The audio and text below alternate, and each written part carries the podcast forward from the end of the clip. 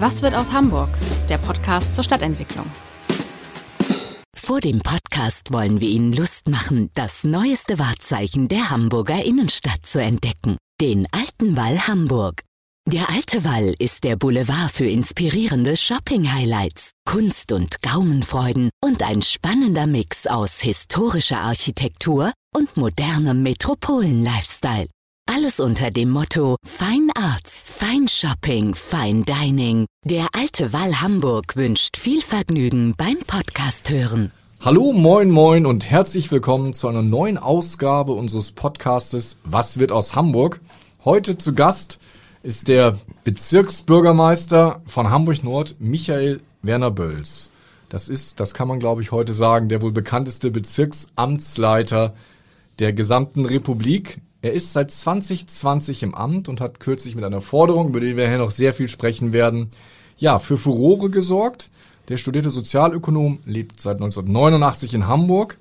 Ich habe meiner Lieblingszeitung im Abend entnommen, dass ein eigentliches Berufsziel war, ein hauptamtlicher Gewerkschaftssekretär zu werden.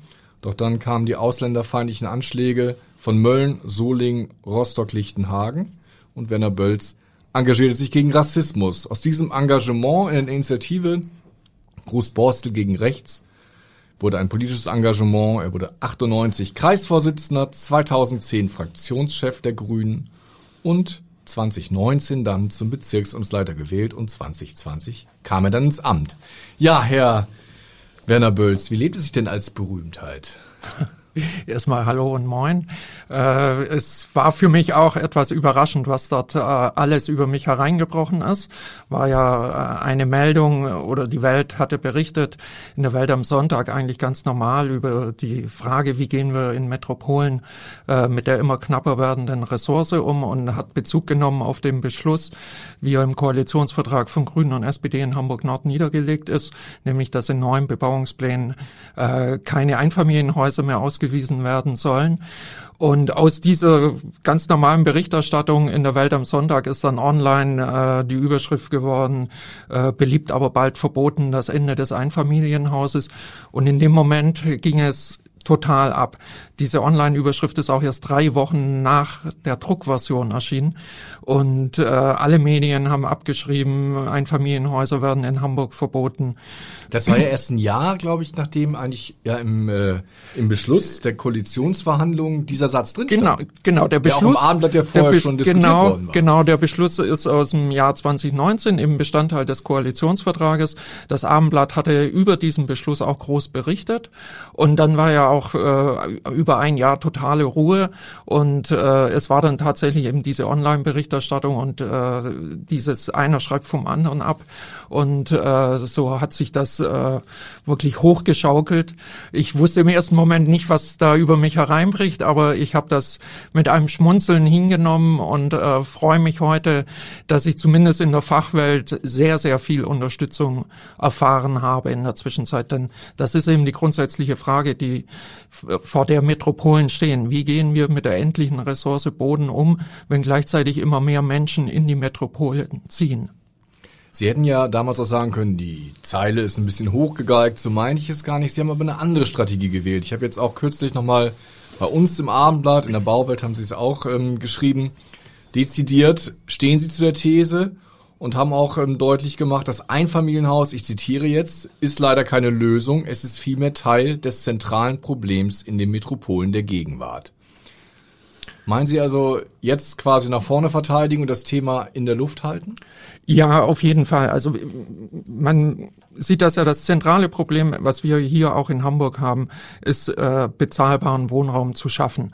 So, wir haben hier äh, einen Anspruch von knapp der Hälfte der Bevölkerung oder der Haushalte äh, auf einen geförderten Wohnraum.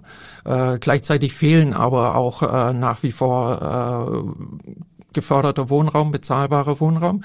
Und wir haben mit dem Vertrag für Hamburgs Wohnungsbau, haben sich die Bezirke mit dem Senat geeinigt, jährlich 10.000 Wohneinheiten zu errichten. In Hamburg Nord sind es 1200, die wir verpflichtet sind, jedes Jahr neu zu errichten.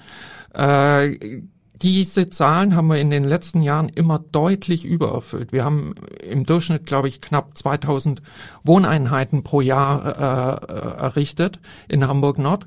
Und wir sehen jetzt halt, die Flächen sind endlich so. Wir haben äh, große Gebiete entwickelt, wie das Tapenbecker Ufer, äh, wie das Pergolenviertel, sicherlich ein, ein Vorzeigeprojekt und stellen jetzt fest, äh, dass solche Potenzialflächen in dieser Größenordnung nicht mehr vorhanden sind. Die letzte Potenzialfläche, da wollen wir sicherlich auch noch drüber sprechen, ist das Diekmoor. So und an, ansonsten äh, sind diese Flächen nicht mehr da. Hamburg Nord ist der am dichtesten besiedelte Bezirk in ganz Hamburg und gleichzeitig der zweitkleinste. Und dann haben wir noch äh, große Flächen, die natürlich niemand antasten möchte, wie der Stadtpark, wie der Friedhof Ohlsdorf und der Flughafen. Und da wird einfach deutlich, wir, wir haben ein echtes Problem. So, nach wie vor ziehen Menschen nach Hamburg und gleichzeitig ist der Platz, auf dem wir Wohneinheiten errichten können, äh, der wird immer knapper. Und das muss man eben dann effizient nutzen. Und aus meiner Sicht geht das eben nur im Geschosswohnungsbau. Ich gehe sogar weiter. Wir müssen vielleicht auch den Mut haben, höher zu bauen. Auch das ist, glaube ich. Was heißt das? Also höher? Wir naja, haben ja normalerweise fünf, sechs Geschosse oder noch ein Staffelgeschoss. Genau, also ich kenne Debatten, wenn wir drei Geschosse in kleinem in kleinem Borstel errichten, äh, dass dann Anwohner sagen, hier entsteht ein Ghetto.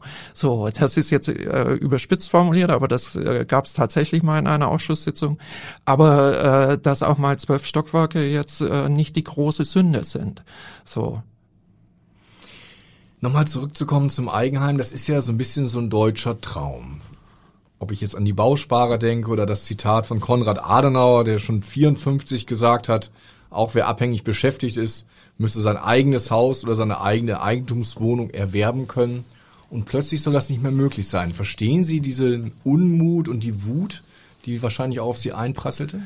Ja, es gab ja viele Berichterstattungen im, im Zuge dieser Debatte und, und äh, kritische Hochschulprofessoren haben darauf hingewiesen, dass dies eben auch ein, ein Traum ist, der uns über Jahrzehnte quasi über seit den Höhlenmenschen ja, über die Medien, über die Werbung äh, vermittelt wurde. Ich möchte das ja gar niemand madig machen und absprechen. Nach wie vor kann man auch in Hamburg Nord im Bestand äh, ein Einfamilienhaus erwerben oder oder dort, wo ein gültiger Bebauungsplan ist, auch ein Einfamilienhaus dann entsprechend äh, beantragen. Aber gleichzeitig ist eben dieses Kernproblem, was ich vorher beschrieben habe. Und wir als äh, Politik, Verwaltung, wir sind verpflichtet dem Gemeinwohl. So und wir müssen möglichst vielen Menschen bezahlbaren Wohnraum verschaffen und eben nicht relativ wenig Einzelnen, die es sich leisten können, äh, ein Einfamilienhaus. Das kostet in Hamburg mindestens 800.000 Euro. Das kann sich heute ohne Erbe sowieso kaum noch jemand leisten. Jetzt wird es noch teurer, wenn es also kaum noch ausgewiesen wird in neuen B-Plänen. Das ist durchaus möglich, aber Sie haben auch im Geschosswohnungsbau erhebliche Steigerungsraten. Wenn Sie in Hohe Luft Ost vor 10, 15 Jahren eine Eigentumswohnung gekauft haben, hat sich der Preis in der Zwischenzeit mehr als verdoppelt. Fürchten Sie denn, dass Sie damit auch vielleicht junge Familien eher ins Umland treiben, dass damit also die Zersiedelung, die wir ja verhindern wollen, gefördert wird? Im Einzelfall kann das sicherlich sein, aber im Kern ist es doch so, äh, dass das Leben in Hamburg in den Metropolen hochattraktiv ist, weil sie hier alles vorfinden an Infrastruktur, an äh, guten Bildungseinrichtungen, Schulen, Kitas, Hochschulen. Sie haben ein Freizeitangebot, äh, wo, eigentlich kein Wunsch unerfüllt ist, Sportangebote, die sie haben, eine optimale Gesundheitsversorgung. das urbane Leben macht ja einen gewissen Reiz Reiz aus. Und hier sind auch die Arbeitsplätze. Also äh, wir werden nach wie vor die Situation haben, dass auch Familien weiterhin gerne in Hamburg leben. Nun lebt ja auch gerade Ihr Bezirk von ja auch größeren Einfamilienhaus, Siedlungen, Großborstel, Alsterdorf. Ist das nicht auch Teil einer durchmischten Stadt, dass es diese Flächen geben muss, wo also auch vielleicht vermögendere Bürgerinnen und Bürger leben können? Also die gibt es ja. Es äh, sagt ja niemand, die müssen jetzt alle abgerissen werden und da muss Geschosswohnungsbau, ja. da muss Geschosswohnungsbau ran. Äh, der Bestand wird ja nicht angetastet. Es geht wirklich nur um die Entwicklung äh, von von neuen äh, Quartieren, von neuen Wohngebieten und da ist es, glaube ich, einfach wichtig, dass man äh, einigermaßen rational und gemeinwohlorientiert herangeht und aus meiner Sicht gibt es da eben keine andere Lösung. Warum so radikal? Also beim Einfamilienhaus machen vielleicht viele einen Haken hinter und sagen, okay, auf 1800 oder 500 Quadratmeter nur ein Haus ist ein bisschen viel, aber auch Doppelhaushälften und Reihenhäuser sind ja unter diesem Verdikt gefallen. Es ist tatsächlich so. Also äh, wir sollen als Bezirk Hamburg Nord äh, bis zum Ende der Legislatur jährlich äh, 1200 Wohneinheiten äh, neu errichten. Und wir wissen einfach nicht mehr, wie wir das schaffen sollen, so weil eben die Fläche uns ausgeht. Und deshalb ist es einfach notwendig, neue veränderte Wege zu gehen. Das ist einer. Ob der ausreicht, das weiß ich nicht. Vermutlich müssen auch noch andere Lösungen her. Wir gehen ja auch äh, andere Wege. Wir haben, äh, ich finde den Namen immer äh, so lustig mit dem Projekt Lydia, Leben überm Discounter in Aussicht, wo wir quasi die ganzen äh, Besitzer der einstöckigen Discounter angeschrieben haben, inwieweit oder Kontakt aufgenommen haben, inwieweit sie sich nicht eine Entwicklung vorstellen können, so dass quasi unten nach wie vor der Discounter ist, aber dann eben auch äh, drüber Wohnungsbau entsteht. In der Langenhorner Chaussee gibt es so ein Beispiel von Aldi, wo dann drüber jetzt Wohnungen entstanden sind. Solche Sachen machen wir natürlich auch. Ist, sind da die Discounter offen und, und bereit? Oder Teils, teils. Wir hätten uns durchaus ein bisschen mehr Resonanz gewünscht. Wobei äh, Firmen wie, also es gibt ein, ein Unternehmen in der Lebensmittelbranche, die in dem Bereich sehr, sehr aufgeschlossen ist. So, und jetzt habe ich nicht den Namen gesagt. Den können Sie ruhig zurück oder verraten. Aber den kann man, glaube ich, auch, wenn man regelmäßig Zeitungen liest, Ja. ähm, auch schon kennen. Vielleicht noch mal einmal und dann auch äh, abschließend das Thema Einfamilienhaus. Sie sind ja, wie gesagt, auch mit dieser Zeile irgendwie Verbot oder Auslaufmodell Einfamilienhaus ähm, sehr stark und auch sehr verkürzt wiedergegeben worden. Sie wohnen ja selber auch in einem Reihenhaus, haben da die Nachbarn gesagt, lieber irgendwie Michael Werner Bölz, beim nächsten Grillfest bist du nicht mehr dabei. Nein, nein, nichts dergleichen. So, aber äh, man muss dann schon dazu sagen, was für ein Reihenhaus ich wohne. Ich wohne da seit 30 Jahren. Das ist ein Reihenhaus der Saga und wir sind damals über Dringlichkeitsschein äh, an diese Wohnung gekommen. Also es ist ein sehr kleines Reihenhaus.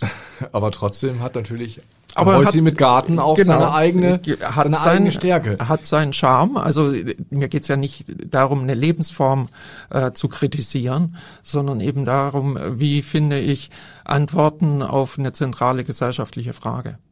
Und da ist es auch, ehrlich gesagt, relativ unabhängig, wie ich lebe. Gab es eigentlich äh, ein bisschen Schimpfe von den Parteifreunden, die gesagt haben, Mensch, äh, jetzt nicht wieder die Verbotspartei-Debatte.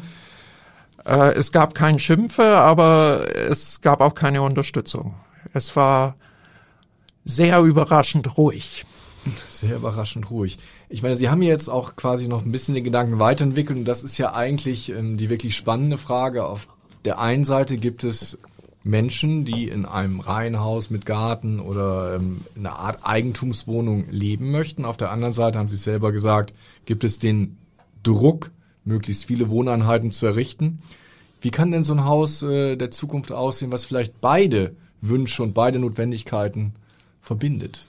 Ja, es, es gibt ja kreative äh, Ideen quasi mit, mit äh, ich habe in diesem Artikel im Abendblatt das ja auch erwähnt, diese gestapelte Reihenhäuser, wo dann quasi versetzt äh, Gartenmöglichkeiten auch äh, mit vorhanden sind und, und drüber Maisonette-Wohnungen. Es geht wirklich darum, diese knappe Ressource Boden so effektiv wie möglich zu nutzen und dabei können durchaus sehr kreative Lösungen äh, entstehen. Ich glaube, äh, innovative Architekten äh, sind da auch auf dem Weg, entsprechend äh, zu planen und, und Ideen zu entwickeln. Also geschichtete Reihenhäuser übereinander und oben drüber dann noch Geschosswohnungsbau oder wie muss ich mir das genau, vorstellen? so, so ungefähr, ja. Ja, Wenn das das, nicht das- funktioniert auch und das gibt's auch. Müsste jetzt nicht eigentlich gerade im Bezirk Nord quasi so ein Aushängeschild gebaut werden, dass man sagt, wir geben da jetzt also eine Fläche frei und sagen, da wollen wir das Wohnen der Zukunft errichten? Na, wir, äh, ich hatte ja das Glück, Besuch zu haben von ganz, ganz vielen Fernsehteams. Äh, und äh, es war ja immer die Diskussion, Geschosswohnungsbau ist gleich Plattenbau. Und ich bin dann immer mit den Teams ins Pergolenviertel gefahren und habe dann doch mit einem gewissen Stolz gesagt, so sehen bei uns die Plattenbauten aus. Das ist, glaube ich, ein, ein hoch äh, innovatives äh, Quartier, was äh, viele Dinge gemeins versucht zu verbinden, also von sozialen Einrichtungen, äh, von, von Grünflächen. Das sind ja auch die Kleingarten mit integriert. Wir haben Innenhöfe, die wunderbar äh, ausgestattet sind, wo, wo sie auch Hochbeete haben zum gemeinschaftlichen Gärtnern und, und, und äh, einen zentralen Platz äh, mit einem Hofladen und, und äh, auch Gastronomie. Äh, das ist für mich wirklich ein, ein ganz tolles äh, Viertel, wo man, glaube ich, schon mit Stolz sagen kann als Nordler, das haben wir entwickelt und haben wir gemacht und da entsteht richtig, richtig was Gutes. Gibt tolle Bilder vom NDR Kulturjournal, die mit der Drohne da einmal drüber geflogen sind. Das sieht echt richtig klasse aus. Und wir haben natürlich im Diekmoor schon auch vor, da nochmal eine Schippe draufzulegen und nochmal ein paar neue weitere Ideen äh, umzusetzen, natürlich auch äh, mit dem Rohstoff Holz zu bauen, was er jetzt gerade so ein bisschen einen Engpass hat, aber in die Richtung, da wollen wir auch ökologisch ein, ein top innovatives Quartier errichten. Ist das Pergolenviertel schon also dann so eine Art Modell für Wohnungsbau der Zukunft? Also ich finde das auf jeden Fall, da kann man sehen, dass man äh, 1700 Wohneinheiten, äh, 60 Prozent gefördert, trotzdem so hinbekommen kann, dass es architektonisch und städtebaulich ein echtes, eine echte Vorbildfunktion haben kann. Liegt vielleicht ähm, die Kritik am Einfamilienhaus auch ein bisschen daran, Sie haben ja vorhin selber gesagt, die kosten heute schnell eine Million oder 800.000, weil es sich einfach niemand mehr leisten kann und ein Luxusobjekt wird. Also spielt da auch Sozialneid mit rein? Also bei, bei, mir jetzt nicht so. Äh, wie gesagt, ich gönne jedem äh, sein Einfamilienhaus und ich gönne auch jedem Luxus, äh, wenn er den hat und genießen kann. Äh, mir ist ja nur wichtig, dass es äh, möglich ist, in einer Gesellschaft zu leben, wo alle äh, relativ sicher ihre Grundbedürfnisse befriedigen können. Und äh, das Wohnen ist ein ganz zentrales Element und das muss eben so gestaltet sein, dass fast alle in einer oder eigentlich alle in einer vernünftigen Wohnung, in einem vernünftigen Dach über dem Kopf leben können. Herr Wennerböld, Sie kennen wahrscheinlich als hoffentlich regelmäßiger Hörer unseres Podcasts, was wird aus Hamburg, die fünf Fragen, die an alle gehen. Sie sind ja quasi ein zugewanderter Hamburger. Sie sind aus Bayern, ne? Illertshofen? Illertissen. Ah, fast. Kleine Stadt zwischen Ulm und Memmingen. Ah ja. Dann äh, darf ich Sie nach der Lieblingsstadt fragen und bin gespannt, was Sie sagen. Naja, Lieblingsstadt ist natürlich Hamburg. Äh, ist äh, wunderbar, weltoffen, Alster, Elbe, äh, viel Grünflächen, das äh, glauben wir ja immer nicht. Äh, und Hamburg ist noch lange nicht so hoch verdichtet wie andere Großstädte in, in Deutschland. Äh, von dem her, ja, es ist Hamburg ohne Wenn und Aber. Aber es gibt auch noch eine andere schöne Stadt und das ist München. Da bin ich verdammt gerne, vor allem im Grünwalder Stadion. Im Grünwalder Stadion, 1860-Fan. Ja, mit das Leib ist dann und aber Seele. wahrscheinlich äh, aus der Jugend heraus. Ja, ja, ja. Und hier in Hamburg ist es dann der FC St. Pauli wahrscheinlich, wenn man von 1860 Nein. kommt. Nein, Nein. der HSV. Nein, da tut Nein, sich es nichts. bleibt ich, einfach bei ich, 1860, ich kann empfinde ich nichts- nichts bei Ja. diesen Fußballspielen vom HSV oder St. Pauli. Es tut mir leid. Es- Nee, das ist in Ordnung. Ihr Lieblingsort in Hamburg, aber da gibt's das Stadion nicht an der Grünwalder Straße. Also da sage ich ganz einfach Hamburg Nord. Ich äh, habe so eine enge Verbundenheit mit meinem Bezirk. Manche meinen ja, es gäbe keine Identifikation mit dem Bezirk. Äh, ich habe 1988 zum ersten Mal vom Museum der Arbeit Hamburger Boden betreten, habe in, in Barmbek meine äh, die, meine erste Wohnung äh, ich bezogen. auch. Wir quasi Ja, habe dort auch meine Frau kennengelernt. In Barmbek ist mein Sohn auf die Welt gekommen. Dann leben wir jetzt seit fast 30 Jahren in Großborstel und ich habe eine enorm enge Bindung. Habe auch immer nur Politik gemacht für den Bezirk. Hatte nie Interesse auf Landesebene irgendetwas zu machen. Gibt's da irgendwie so einen, so einen Rückzugsort in Nord, wo Sie sagen, hier ist es besonders schön, irgendwie eine Ecke an der Alster oder eine Bank? Also es gibt einen Geheimtipp, aber wenn ich den jetzt erzähle, hoffe ich, dass er nicht überflutet wird. Äh, mein- Einer meiner Lieblingsorte ist äh, ein kleines Waldstück äh, der Borstler Jäger. Äh, Nähe vom äh, Flughafen von Lufthansa, weil es äh, ist zwar klein, aber da ist es so ruhig und das ist so angenehm, äh, wunderbar. Also keine Massen wie im Stadtpark oder ähnliches. Da kann man sehr entspannt äh, laufen oder sich hinsetzen. Die nächste Frage haben Sie eigentlich schon fast beantwortet. Ihr Lieblingsstadtteil kann eigentlich dann nur Großborstel oder Barmbek sein.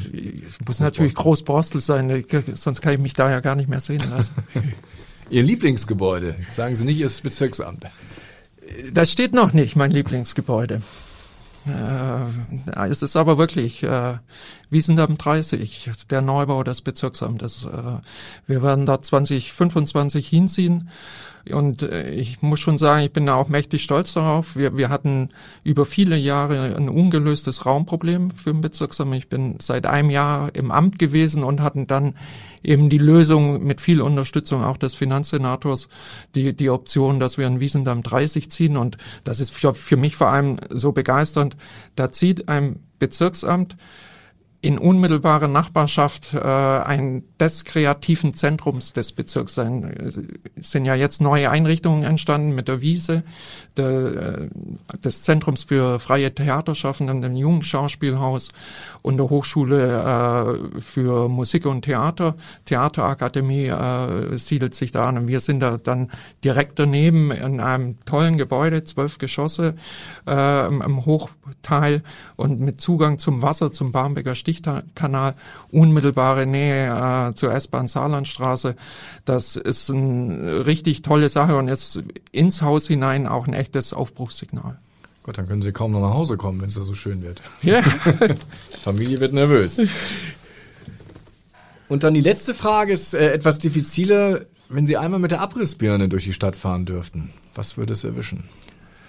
Ich glaube, äh, wir sollten gut daran tun, äh, nicht immer diese Gedanken haben, irgendwas abzureißen und neu zu bauen. Ich glaube, äh, es ist sinnvoll zu gucken, wie kann man denn äh, den Bestand so nutzen, dass es auch für moderne, zukunftsgewandte Funktionen äh, sinnvoll einsetzbar ist. Wir haben ein äh, tolles Projekt gehabt, einen, einen Wettbewerb für Neubau ehemalige Postbankareal, wo wirklich ein, äh, da war eigentlich auch vorgesehen, es wird neu gebaut und ein pfiffiger Planer äh, hat gesagt, nee, äh, wir versuchen da so viel wie möglich aus dem Bestand zu retten und in die Überplanung zu integrieren. Und ich glaube, das ist eher die Form der Zukunft. Interessant finde ich, dass alle hier im Podcast sagen, ach, eigentlich wollen sie gar nichts mehr abreißen, aber wenn ich durch die Stadt fahre, sehe ich dafür noch verdammt viele Abrissbirnen. Ja, das ist so, das stimmt. Aber das ist ja mit, mit jeder Veränderung ist es so, dass es äh, lange dauert, äh, bis es sich durchsetzt. Es wird vermutlich auch lange dauern, bis in Bergedorf keine Einfamilienhäuser mehr gebaut werden. Das ist dann das nächste Ziel, was ich setze. Nach Hamburg Nord muss dann auch Bergedorf umbauen. Sie haben ja vorhin schon gesagt, Sie müssen jedes Jahr 1200 Wohnungen bauen. Das ist ja, wenn man äh, auch, Sie haben es ebenfalls angeführt, relativ dicht besiedelt ist und viele Grünflächen hat, die nicht antastbar sind, von Jahr zu Jahr schwieriger. Sind Sie ja schon langsam nervös, dass es dann irgendwann nicht mehr geht? Also erstmal möchte ich festhalten, dass es, äh, dass es die absolut richtige Strategie der Stadt war, so ein Wohnungsbauprogramm aufzulegen und das auch mit Nachdruck äh, umzusetzen. Das ist jetzt ein Lob für Olaf Scholz. Ja, aber wenn man was richtig macht, kann man das ja auch sagen. Also es wird ja jetzt auch äh, weitergeführt in der letzten Legislatur von Rot-Grün und, und jetzt eben auch in der neuen, was auch absolut richtig ist, weil man nur so äh, einen Mietwohnungsmarkt hat, der nicht völlig überhitzt ist und der ist nicht entspannt aber er ist auch nicht so extrem wie meinetwegen in München oder Frankfurt und äh, das ist schon ein Unterschied. Aber es ist eben in der Tat so, ja, ich war im Hinblick auf das Ende der Legislaturperiode nervös, ob wir noch genügend Flächen haben, um diese 1200 Wohneinheiten auch hinzubekommen. Das ist dann ein Prozess, der wahrscheinlich von Jahr zu Jahr also enger wird. Und so ist es. Und da in der Behörde schon so ein, so ein Jahr, wo man sagt, also dann wird es gar nicht mehr gehen? Nee, so weit sind wir nicht, äh, dass es gar nicht mehr gehen wird. Äh, vielleicht wollen wir mal die Zielzahl nicht ganz erreichen, das kann schon sein. Äh, aber wir müssen uns halt neue Gedanken machen. Also das ist eine Herausforderung, aber da muss man dann eben kreative Lösungen finden. Die Konflikte, das ist klar, nehmen zu. Sie stehen auch in einem gerade mittendrin. Sie haben es vorhin auch kurz angesprochen, Diekmoor, das Landschaftsschutzgebiet, wo jetzt, wenn ich nicht falsch informiert bin, auf 16 von insgesamt 65 Hektar Wohnungsbau im Drittelmix entstehen soll 700 Wohnungen und, muss man sagen, richtig viel Gegenwind für einen grünen Bezirksamtleiter. Das ist richtig. Äh, es soll nicht im Drittelmix oder äh, es sollen 60 Prozent geförderter Wohnraum dort entstehen. Also das äh, ist wirklich ein Ding, wo, wo es darum geht, bezahlbaren Wohnraum zu schaffen und 300 Wohnungen der Saga in Abbaurecht vergeben. Ja, da gibt es einen Konflikt ich habe versucht, äh, das entsprechend äh, zu klären.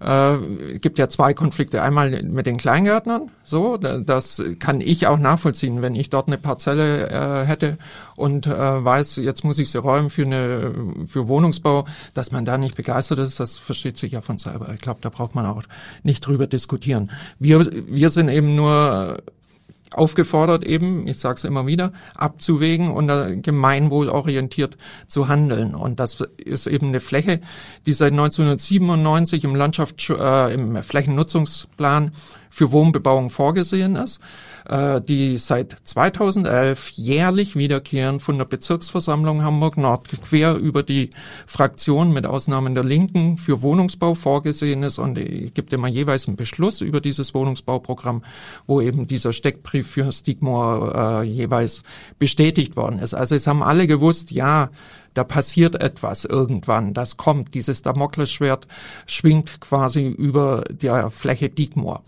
Und äh, da es eben die letzte große Potenzialfläche ist, wollen wir die jetzt eben in Angriff nehmen. Die Planung wird sowieso noch länger dauern. Äh, wir beginnen ja jetzt mit der Rahmenplanung. Darauf äh, anschließend wird es dann eine Bürgerbeteiligung geben, wo, wo es dann quasi äh, einen Abschluss für die Rahmenplanung gibt. Dann äh, wird es einen äh, einen hochbaulichen landschaftsplanerischen Wettbewerb geben, aus dem dann äh, quasi der B-Plan entsteht und da auch immer mit Bürgerbeteiligung äh, begleitet wird das sein.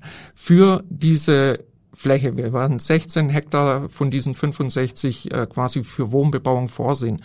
Davon ist dann aber immer noch die Hälfte ungefähr vorgesehen für neue Kleingartenflächen, die ähnlich wie im Pargolenviertel quasi in dieses Quartier wieder mit integriert werden.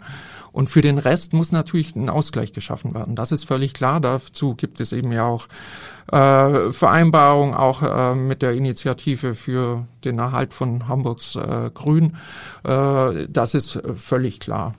Und die 49 quasi Hektar werden nicht angetastet? Nein, die werden nicht angetastet und ich wage jetzt auch mal zu sagen, das sind auch zum Teil die ökologisch deutlich hochwertigeren äh, Flächen dort, also äh, wie das Rückhaltebecken, äh, wie der Waldbestand, an dem man natürlich nicht rangehen.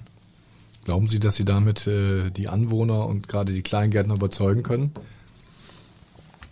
Das weiß ich nicht. Äh, Vermutlich nur bedingt, aber äh, es geht ja nicht nur darum, sondern es geht schon auch darum, gibt zentrale Ziele des Senats und da gehört eben der Wohnungsbau dazu. Das ist für mich dann auch Handlungsauftrag.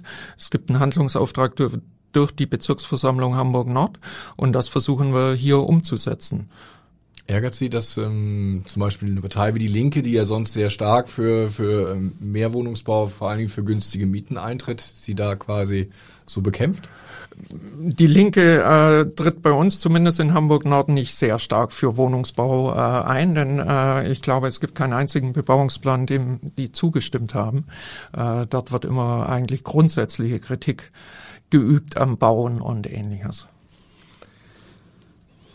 Bauen ist ein schönes Stichwort. Ich würde gerne noch zu einem sehr, sehr neuen Bau kommen, der auch für Hamburg was Neues ist, das Fahrradparkhaus an der Kellinghusenstraße. Sie haben es kürzlich mit eingeweiht. Werden da weitere Folgen? Ist das so eine Art quasi Denkmal für die Verkehrswende? Das ist sicherlich äh, ein Vorzeigeobjekt und äh, nach meinem Kenntnisstand werden weitere folgen. So mir ist jetzt nicht bewusst, ob in Hamburg Nord noch weitere geplant sind. Das wissen Sie. Äh, Gehe ich mal davon aus, ja. Aber äh, da werden noch mehrere kommen, ganz klar.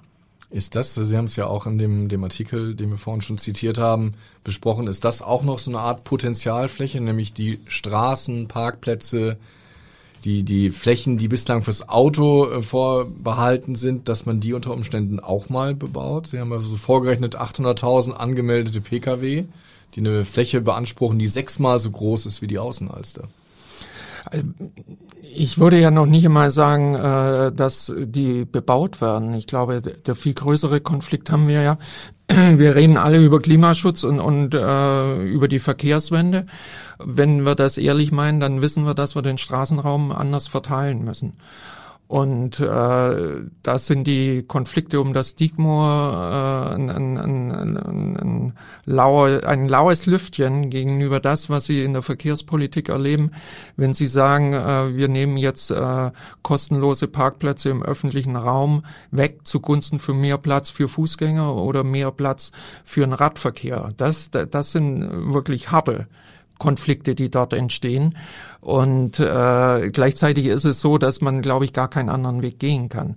Also es muss einfach attraktiv sein, aufs Auto zu verzichten und ähm, es muss quasi ein, ein, für einen selber einen Mehrwert haben, zu Fuß zu gehen, mit dem Rad äh, zu fahren oder mit dem ÖPNV oder auch mal mit Taxi oder sonst etwas. Und dazu müssen eben die entsprechenden Flächen vorhanden sein. Mein Steckenpferd ist der Fußverkehr.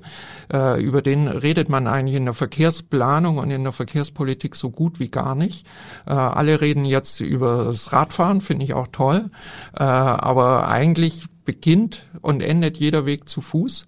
Jeder ist Fußgängerin, Fußgänger und ich glaube, da ist noch äh, ganz viel Potenzial, vor allem auch für die Aufenthaltsqualität in den Quartieren. Also mit kleinen Pocket Parks und, und, und Parklets, wo man wirklich äh, Leute treffen kann, wo man äh, dieses städtische Flair auch viel mehr äh, leben kann. Wie groß müssen die mindestens sein, diese Pocket Parks, von denen Sie da sprechen? gibt es, glaube ich, keine Grenzen. So, das also, ist der eigenen da reichen äh, Kreativität. ein paar Parkplätze zusammengelegt zu einem äh, neuen Park. Ja, irgendwie so. Also äh, die die Parklets sind ja tatsächlich so, dass da quasi zwei Parkplätze äh, wegfallen und dann eben Sitzgelegenheiten in welcher Form auch immer gibt es ganz ganz tolle Sachen. Gibt es nämlich so eine Zielgröße? Kopenhagen hat das ja sehr früh gemacht, gesagt, wir werden jetzt von Jahr zu Jahr, ich glaube es waren sechs Prozent Parkflächen reduzieren, also Parkplatzflächen und darauf kann man sich dann einstellen. Muss man so einen Wert auch irgendwie im Bezirk denken oder kann man nur sagen, also da kann man nicht Barmbek mit Alsterdorf vergleichen? Nee, also äh, ich glaube, so würde ich jetzt nicht herangehen, sondern äh, das Ziel muss sein, in der Verkehrspolitik eben attraktive Wege äh, zu finden für den Umweltverbund, äh, Radverkehr, Fußverkehr und ÖPNV und, und so die Planung ausrichten. Also die, ich glaube, niemand plant nach dem Motto, so ich muss jetzt möglichst viele Parkplätze abbauen, sondern es geht darum, äh, die besten Rahmenbedingungen zu finden. Was wird die Leute eher zum Um Schwenken motivieren, bessere Bedingungen für quasi Fahrradfahrer, für Fußgänger, für den ÖPNV oder doch am Ende Verbote? Es ist vermutlich, ähm, also in erster Linie bessere Bedingungen, das glaube ich ja.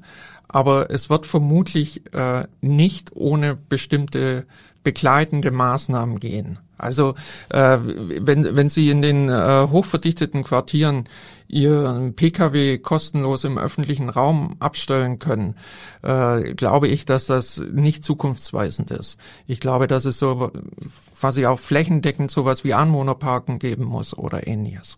Das können Sie ja mit Bezirk durchsetzen, oder? Das macht der Landesbetrieb Verkehr.